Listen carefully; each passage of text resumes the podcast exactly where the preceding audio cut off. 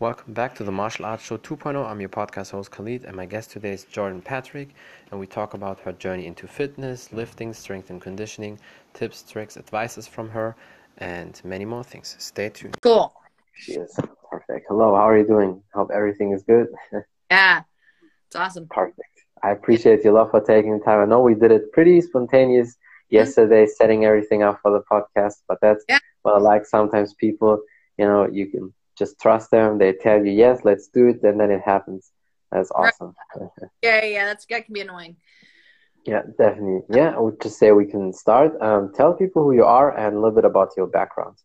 Yeah, um, uh, my name's Jordan. I live here in Oklahoma, United States. Um, I am a black belt in Brazilian Jiu Jitsu, and um, I'm a personal trainer um, by trade. So that's where I work full time. Um, I also try to, I've been trying to up my competition in, in jiu-jitsu and take that um, farther and farther on a professional level. Um, but yeah, personal training is where I have all my clients. It's how I make money so I can have this lifestyle. So I've been teaching and training um, for over 10 years now, or actually right about 10 years. That's awesome. I mean, I definitely can see that you're really living the fitness and health lifestyle because you look great. Your shape is perfect. So it Thank seems you. like you do all the things right. But before we go in all these details, that's what I always like to ask the you know the fitness people, the you know martial artists. Um, how did you get into the fitness lifestyle, health lifestyle? Of course, as a kid, you don't start right away lifting weights, but did you play mm-hmm. any sports also as a kid? Yeah, I played uh, softball up in all the way in high school, and um, actually, I start in Taekwondo. Oh, that's um, cool yeah, started when I was seven until I was about 11 or 12. Um, and then we had to move and I just got back into it. Um, so I've always been attracted to martial arts because of um, just that sense of safety and yeah. control. Um, mo- I would say most martial artists, like, you know, we like to be, we don't want to feel victimized and we don't like sure, to, yeah. we don't like to feel helpless. Um, I know that I don't. Um, yeah, no, yeah, it's one thing to be fit and in shape, but can you protect yourself? Um, True. Yeah. That's yeah. what's important. Um, I got into jujitsu about ten years ago. Um, had I known about it when I was younger, I man, I wish I would have. My parents would have, you know, put me in it. But um, I I love jujitsu from the self defense standpoint. Is actually where um, I really loved it because um, it's about maneuvering yourself around a, a stronger opponent yeah. and localizing your strength to a certain area to where when you apply pressure to that area, your opponent is unable to continue, um, either by yeah. lock or a, or a strangulation hold. And um, I, I, always liked that concept. Um, and of course, watching the UFC, like you said, mm-hmm. you know, what was it, the first Gracie guy? He's the one that got everybody yeah. going. Now you're seeing like all of these. Um, you have to have the ground game, the jiu-jitsu aspect to be even, you know, successful in that aspect of training. Yeah. So got me into no, that, it. Definitely true. You know, that's how the UFC basically started because Gracie, he was just yeah. 175 pounds and he fought mm-hmm. even the very big heavyweights. And like back then, it was almost like a movie picture, like Bloodsport. Yeah. Just it was a cage, but you know, every style against every style. And then people back then realized, oh shit, I don't really know to, to grapple. Of course, Americans are used probably to college wrestling, but nobody back then knew or barely anybody knew all the chokes and submissions. And then I realized, okay, we have to uplift our game. And I think it's also very uh, important for a woman because women always think, well, you are not stronger than men, which in most cases is, is the truth. But with that technique, then yeah. you can definitely defend yourself a lot. And you can see that also with police. A lot of police officers, they train jiu-jitsu as well because they, they know they can use it and it helps. And also, a lot of great coaches say when a um, police officer um, is trained in martial arts, they will probably use their weapons less because they have that confidence. And most people just shoot, you know, because they're afraid. And I think if I would be afraid, have no martial arts skills, the first thing what you would do is also just shoot. But if you know, okay, two guys, I know I can probably smash them if necessary. I don't need to shoot and all that. And I think also for women, it's very important. They, you know, they they know you can probably choke out. A lot of men, especially yeah. the untrained ones, you probably can snap their neck very easy. So that's mm-hmm. definitely mm-hmm. a good thing. yeah, absolutely. Like I, I teach women self defense, and um, from the female standpoint, jujitsu is the only martial art that I'm aware of that you are mm-hmm. taught right off of your back. So when you are being pinned or choked or held down, um, and that's obviously really important from a women's perspective for you know sexual assault, um, and just whenever you're ending up on your back and you, you can't punch and you can't kick somebody because um, we all know like if i you know i'm five six i'm not a small girl but um, if i try to punch a guy or kick a guy in the face like they're gonna laugh at me because it's, yeah. it's number one it's probably gonna miss. It has to be a knockout shot and then what do i what am i gonna do when they grab me you know? Yeah. Um, and it's the only martial art that really can address that and uh, that's what i just loved about it. Absolutely. True. Yeah Definitely. And do you also train any striking still in additional to that? Um, I teach or mainly jiu-jitsu.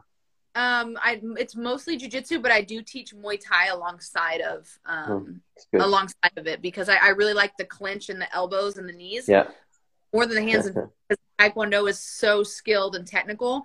Um, yeah. it requires a lot of flexibility, as you know, and uh, to teach, you know, your average person is overweight, out of shape, not flexible. Um, True, yeah. Problem. You know, the clinch and the knees from Muay Thai style, I feel like is is much better. So I think the striking is definitely definitely something that has to happen. Um, yeah. Teach it from a, a, a, realistic way. I'm like, listen, you're not yeah. gonna. People can't round do, throw a roundhouse kick, you know, crescent kicks. Yeah. Most people definitely not. I mean, it's it's definitely working, but you have to be really good at that. So if you can't kick that high in general and it takes you time right. to lift, and yeah, all that's not working. But I can say from my experience, high kicks definitely work on the street, but obviously you have to know how to do that. And you know, most people think because of my Instagram name that I only do Taekwondo. I start first with that, but I start first with Muay Thai, and then that's also very uncommon. My Muay Thai coach is a heavyweight Moroccan heavyweight uh, Muay Thai coach. And normally you think when somebody is a giant like that because he's built like Francis Ngannou, and uh-huh. so when, when somebody's like that, you don't think they tell you, okay, do Taekwondo to improve your kicks and flexibility. But that's what he told me. And then I mixed, since then I mixed both Muay Thai and Taekwondo. I think for me, striking wise, there was the perfect combination because, like you said, you have from Muay Thai the elbows, knees, clinch, low mm-hmm. kicks, and from Taekwondo the flexibility for all the kicks. And then I thought that combination is perfect for me. Plus, also my Taekwondo coach was an Olympic athlete. So he competed in the first Olympics in 88 when Taekwondo was for the first time ever in the Olympics in Seoul, South Korea. So I think with that, I, I definitely had luck to have great coaches. And then obviously, a few years later, I added also the grappling, the, the jiu-jitsu and wrestling on top of that because you need both. I had John Hackleman once on my podcast and he said, um, as a true martial artist, you need to have four things.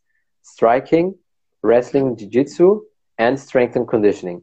And because yeah. if you lack one of that, you're not a martial artist, but a partial artist. Just think about that. Imagine you have all the skills, your striking is good, your yeah. grappling is perfect, but you're not conditioned. Like after 10 seconds, you get tired, especially on the street. And I, I mean, mm. that's also to your, you know, topics with the strength and conditioning. It's very important. I know you're very conditioned, and yeah. that's really important. So, yeah.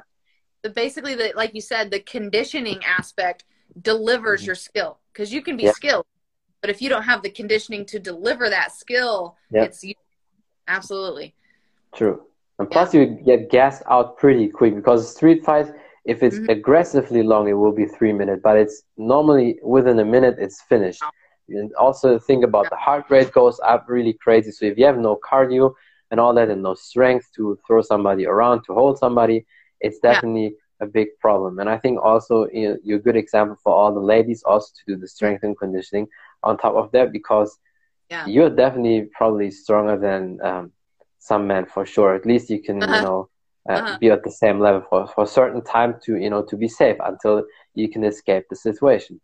Yeah, absolutely. Yeah, it's so important. We're seeing definitely from a from a jujitsu standpoint. Um, you know, martial arts is always evolving, and yeah. um, right now the evolution that i'm seeing from uh, in jiu-jitsu is um, you know we're seeing leg lock games and we're seeing yeah. especially we're seeing leg locks and wrestling more yeah. in jiu-jitsu used to be leg locks were frowned on and now yeah, it's and um, specifically in the women's the up and coming women um, especially the younger crowd there there's more high school wrestling now yeah and more female wrestling in the united states so now we're seeing these girls that wrestle in high school and they're also training jiu-jitsu in their off season. And yeah. I'm seeing that evolution and every girls are lifting now. It didn't even Sure, so yeah. a lot of girls that were just do, just doing the martial art and training and doing great. Now we're seeing um, all your high level competitors are strength training. Like there's just there's no way around it.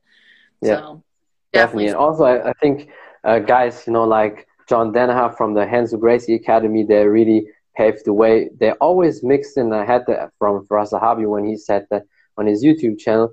They always were one of the first ones. They mixed immediately the wrestling, the takedowns in their jiu-jitsu. Because Yeah. if people, especially from a you know fighting uh, perspective in, in the UFC fights, there were many maybe jiu-jitsu guys. They were really perfect on the ground, but they couldn't really avoid the takedowns. Or if somebody is on top of them, they still had problems. And Right. so then had they always did so like the John Danaher death squats. That's what people you know call them. they definitely incorporate that. Yeah, Yeah. it's Mhm. Yeah. awesome. And also the leg locks and everything. What'd you say? And also the leg locks, like you said, they're also really known for that. And I think it's Yeah. it's awesome. Yeah, we're definitely seeing big strides in the leg lock game, and now it's just being refined. But it's it's now it's it's out. Um, yeah, they used to say like, why would the they used to say don't leg lock because you'll end up on bottom because if you lose Yeah. it, you're. But now we're finding uh, that's not so much a bad thing. So yeah, you have yeah. part of your game. It's just about you how much control you have, and it, it's also the the same. Like uh, many people think, okay, the the wrestler automatically wins, but so many wrestlers, besides if you cut out Khabib because he's definitely different. Most Mhm. wrestlers they they take somebody down, but they can't control them. The, the person Mhm. gets up immediately. When you see guys like Khabib, if he takes somebody down, Yeah. that's definitely finished. And even if that person gets up again, down again. And I think the more when you spend a lot of time on the top control, and that's what mm-hmm. you also told a lot of upcoming fighters when they're really good wrestlers.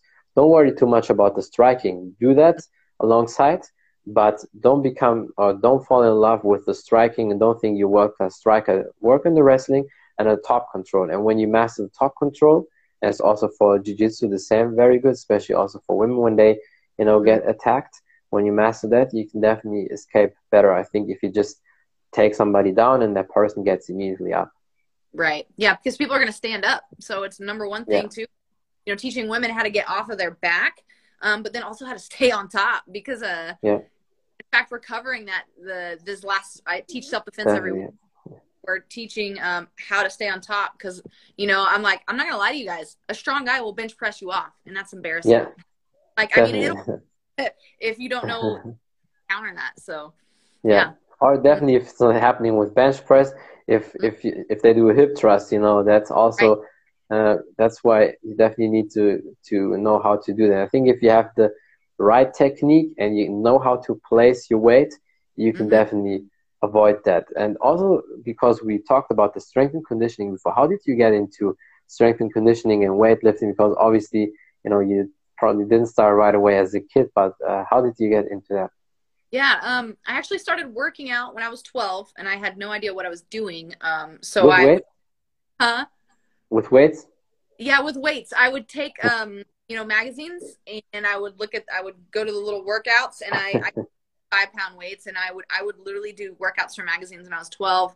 I would do sit ups and then I would go to the gym. I didn't know what I was doing at the gym, but um, I was really just drawn to it at a young age. Um, my mom had spurts in her life where she was fit. I wouldn't say she was like fit all the time, but when she Mhm. was out, my I have uh, my mom was like very strong, broad shouldered, and um, I just remember seeing that as a little kid and thinking that was just like the coolest thing.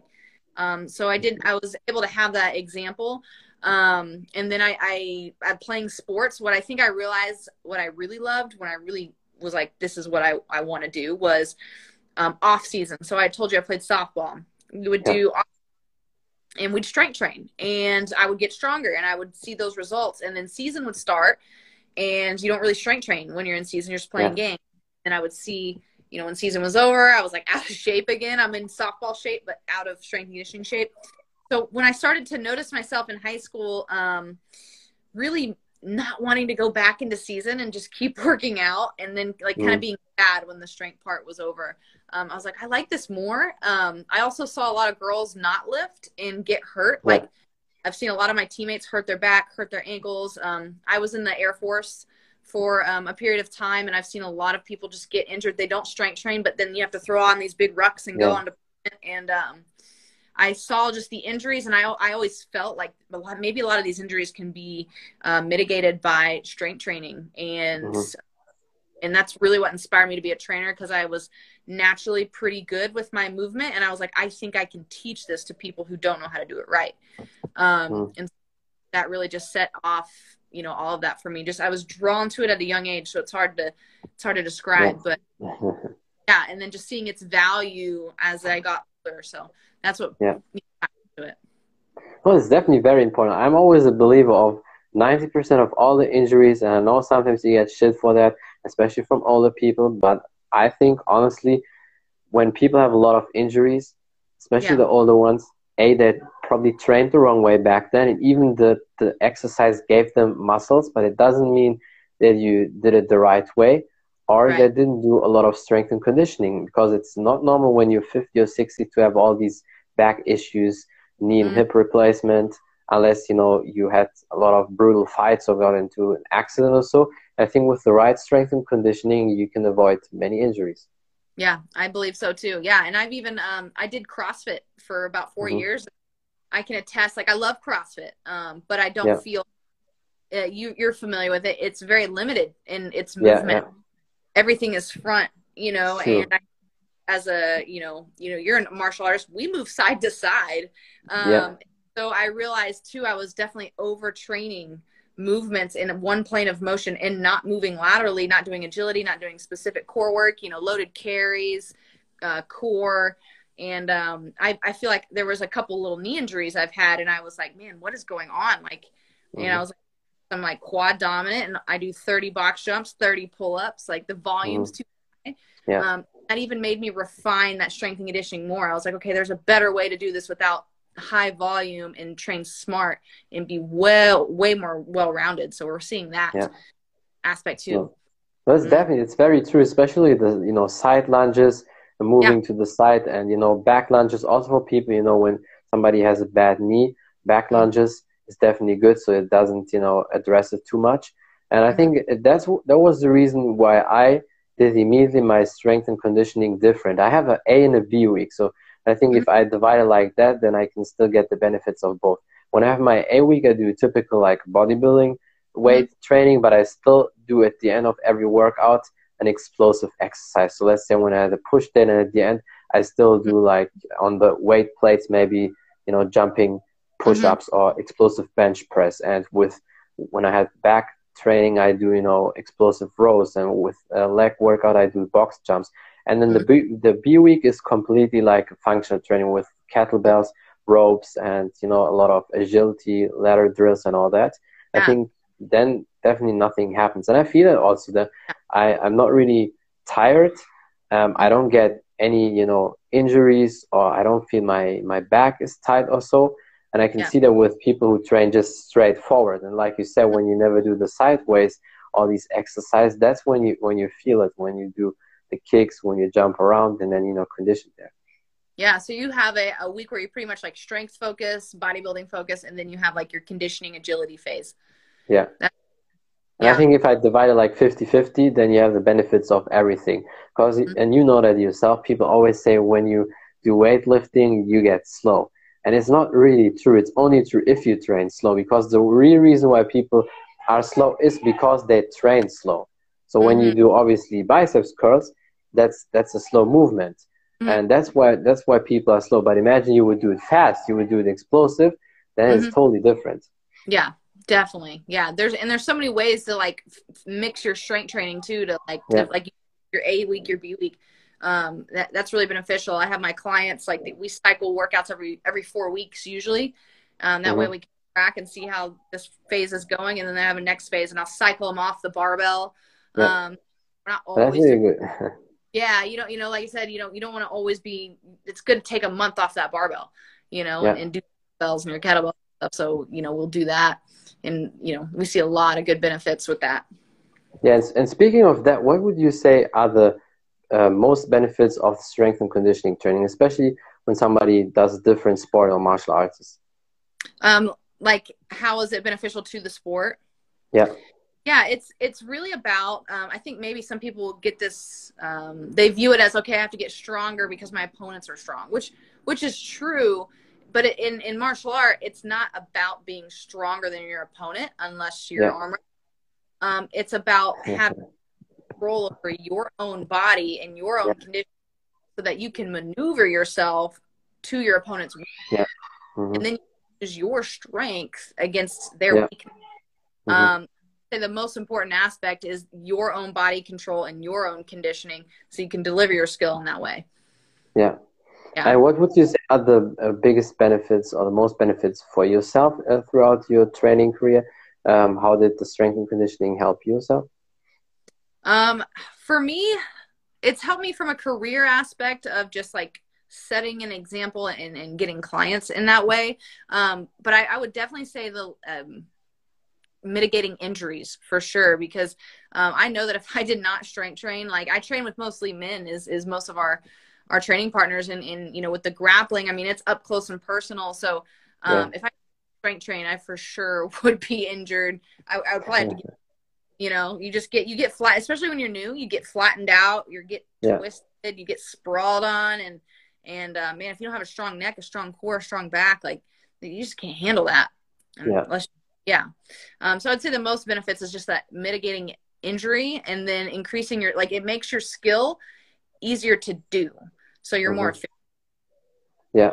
And especially, you know, for grappling, neck um, injuries are very common. And I also mm-hmm. think there again, if you do the right exercises and one tool, and, and I know it's maybe a little bit expensive for some people, but I think gyms should have that. There's like a neck trainer where you have mm-hmm. like a headgear and you can turn your head like this. And instead of, because also, and even Mike Tyson said that exercise was bad.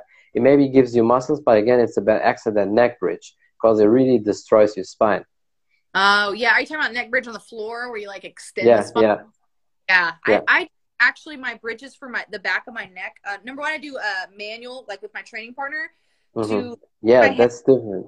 Yeah. And yeah. Fight, and then I come up and then she fights yeah. me. So any of those. Um, yeah, that's really good. Yeah, and, and then um, sideways probably also.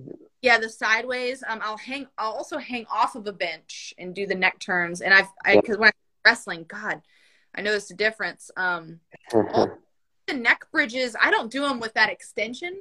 I mm-hmm.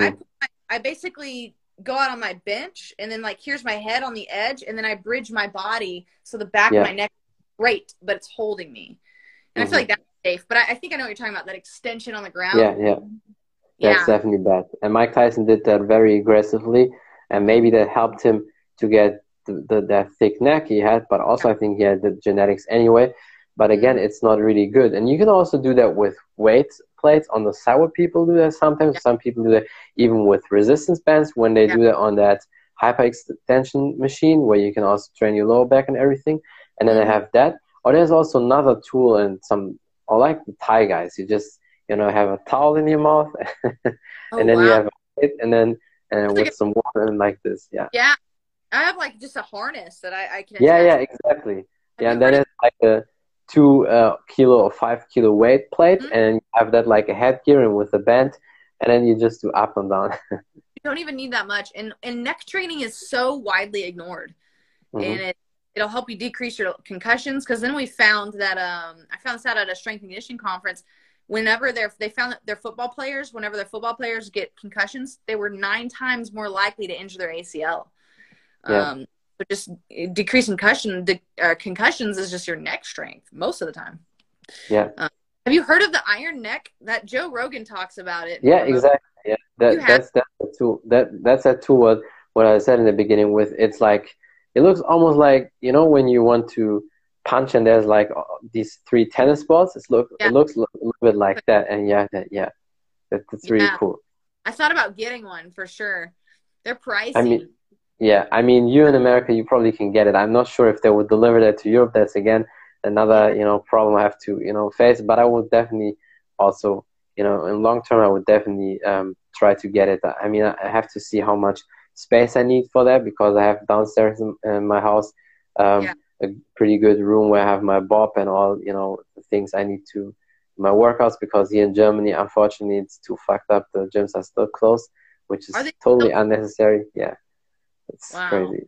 you guys train? out? You can't train martial arts anywhere either.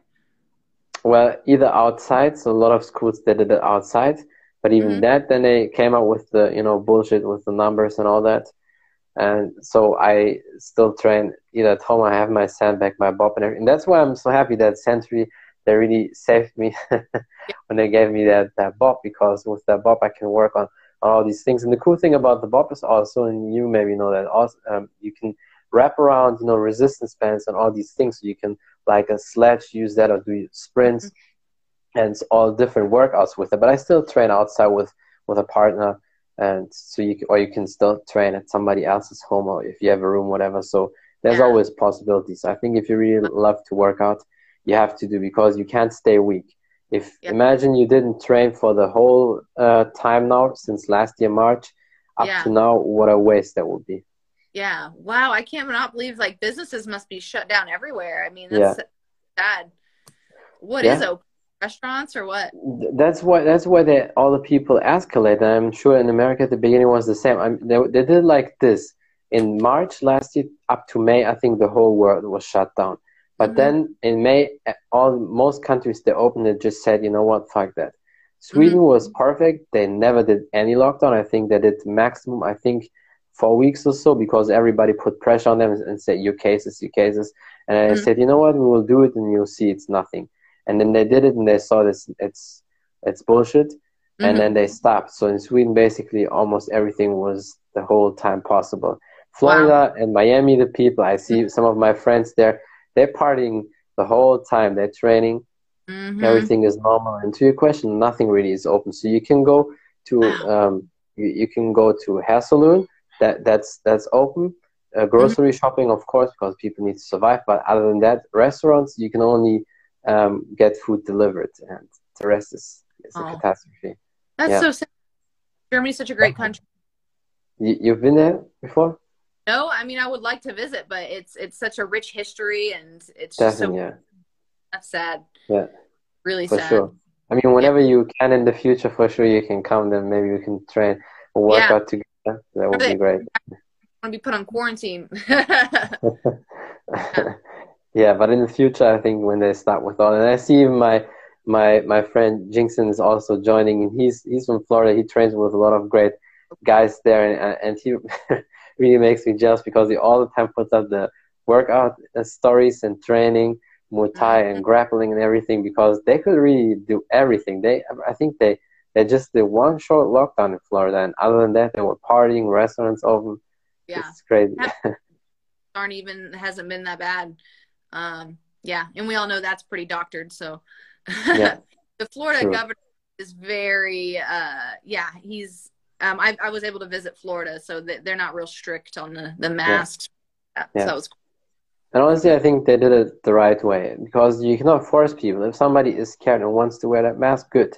I don't yeah. judge, but don't force people. And if somebody's half, and you know it's crazy. Um, I don't know um, how they call it in, in English. These masks, but these FFP2 masks, like these heavier masks, where it really cuts your breath off. A lot of people said when they had to wear that the whole day, and then when they uh, were running later and did their mm-hmm. workouts, they felt like the cardio was off because of that. So yeah, there's um, I don't know where in the United States or how soon, but like a, a high school athlete, they were mm-hmm. their track athlete. She was forced to wear her mask while she ran, and she passed out. There's a video of yeah. it, and what state it was. Like they want these track athletes competing in masks. I was like, you gotta be kidding yeah. me. Yeah. That's bullshit. But there's one thing when they reopened the gyms in May, they, so they opened the gyms in Germany in May to November. Mm-hmm. We at least we didn't have to work out with masks. Well, I saw in a lot of states in America, the, the gyms are open the uh, whole time, but they have to work out with masks. And yeah. I think I don't know how how I could have done that with the mask because. yeah, and some people wearing it on their nose, and then it just depends on where you were. Like some states are more strict about it. Um, in here in Oklahoma, you had to come in in the mask and then take it off. It was just okay. Yeah, that's but better. I, yeah, like New York and Colorado, you had to wear it while you were working out. Yeah, yeah, New York. I I noticed that I have a friend there. He's a personal trainer. I see all the time his videos, and they always, you know, have to wear it. It's, it's a catastrophe. How is uh, Oklahoma in general for sports? Is it a very sports heavy uh, state, uh, or other people there a little bit lazy? Because obviously California, everybody knows that it has that picture. All the people really live that lifestyle of working out, bodybuilding, yeah. martial arts, and everything. How is it there? In Oklahoma specifically, we have more of an overweight population than California has and Colorado. Um, our sports are definitely going to be like wrestling and football focused. Yeah. Um, but yeah, I would say as a population in just the Midwest is pretty overweight. Yeah, you see uh, a big football, football and wrestling. They love it. Yeah. Mm-hmm. Well, definitely a lot of benefits. Then, did you uh, do any uh, wrestling in college or high school or nothing? No, um, I wrestled for one season when I was in middle school, seventh grade. but I, I brain that. Um, I'm actually oh. doing private lessons right now with wrestling. Um, my coach went to Oklahoma State. They're one of the best schools in the nation um, for wrestling. So um, I'm getting private lessons from that so that I can be better with jujitsu because, like I said, it's I'm I'm going to be going. I'm you know older. Oh, I don't want to say older. I'm 30, but I'll be going. Well, it's definitely not old, but um, I'm I'm still going to be competing with 20 year olds. Yeah, you know, yeah. I've wrestled, and so like my mm-hmm. jujitsu is probably better, but um, the wrestling is something I was like, okay, I got to get lessons now. So, yeah. Mm-hmm. And so, do you try to mix it up with uh, jiu-jitsu, and at the end you have some wrestling drills, or in the practice itself uh, you incorporate that? We usually incorporate them in the practice, um, but and then I really just get private lessons, like me and my coach, and then um, a group of us meet. So, mm-hmm. yeah, yeah, yeah. I think it's it's great because you definitely need to mix it up, and it will help you with everything. And the Muay Thai, uh, do you do that on another day or also everything on the same day when you train? No, I only do Muay Thai when I do the self defense. Um, oh, okay. So, quite honest, I should do Muay Thai more. It's just fitting it in my schedule. Yeah, I, yeah. I just can't. um, but yeah, that's that's probably one martial art I wish I could do it like as a hobby and just get better yeah. uh, with. But man, it's it's just time consuming at this point. Yeah. I I train jujitsu. Um, six to seven days a week for about two hours. So yeah. you know, putting in well, that definitely time. a lot. Yeah, yeah. and yeah. since I'm just a jiu-jitsu athlete, there's no point. Like we're not really striking um, yet, so there's no point in like the Muay Thai per se. Mm-hmm. Yeah. Well, you could always do it at the end. That's what I did uh, mm-hmm. when I had no time basically for other trainings. Then mm-hmm. I always did at the end maybe five minute drill. You know, just five minutes on the sandbag, some Muay Thai uh, kicks and punches, so you, you still have it um, yeah. in you there. Yeah. Yeah, that's a good idea. But I think, but I think you're definitely very busy anyway, and uh, I don't see any yeah. downside with your training and everything. So I think you you've uh, been good with all that. mm-hmm. Yeah, just trying to juggle everything you can, you know, while you're in your prime. True, definitely, yeah. And, and speaking of training, how do you train yourself? Do you have a specific plan, or it's mainly jiu-jitsu, and then afterwards your strength and conditioning, or how do you divide all that? Um, I usually strength train before I do jujitsu because jujitsu is so kind of like mentally exhausting and physically, like your grips and everything is just shot. So I preferably try to strength train before. Um, I I do a little bit of Olympic lifting, clean snatches, uh, squat, deadlift, lunges, um, agility, and I do a lot of core work, and then just like a little bit of bodybuilding um, mm-hmm. inspiration.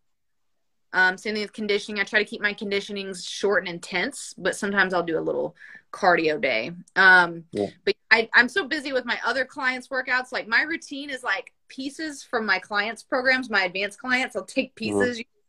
Um, but every every week I'm trying to fit in those big lifts at least once a week.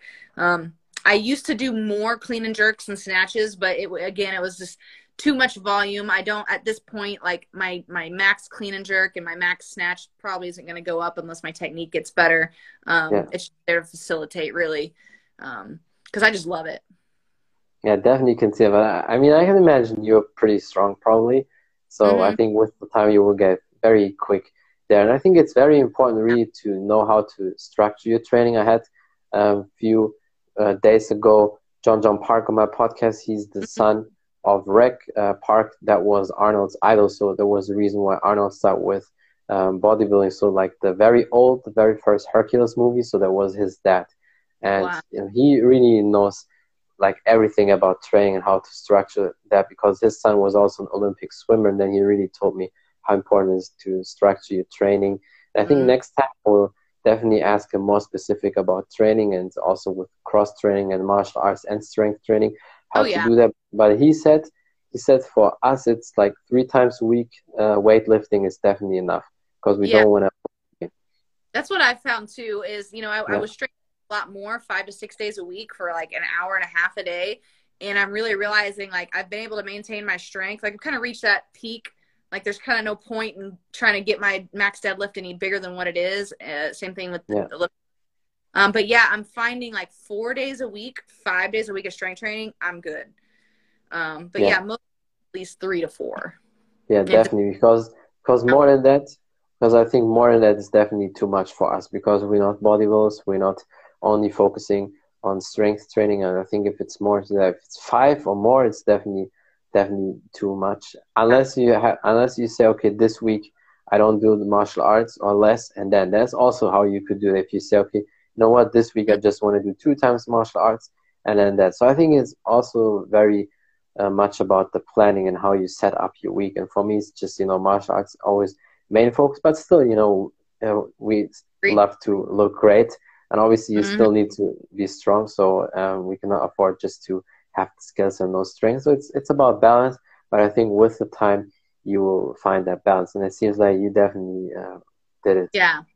Yeah, and it depends. Yeah, it depends on what your goal is as a martial artist. Like my my goal is to compete, um, yeah. and so I probably work out a little bit more. But yeah, if you're like a hobbyist and you only if you do jujitsu, let's just say jujitsu or your martial art, you're doing it every day for so that's five hours a week um, versus two hours every day. So you know, there's a big difference between five hours a week, ten to twelve. True, yeah.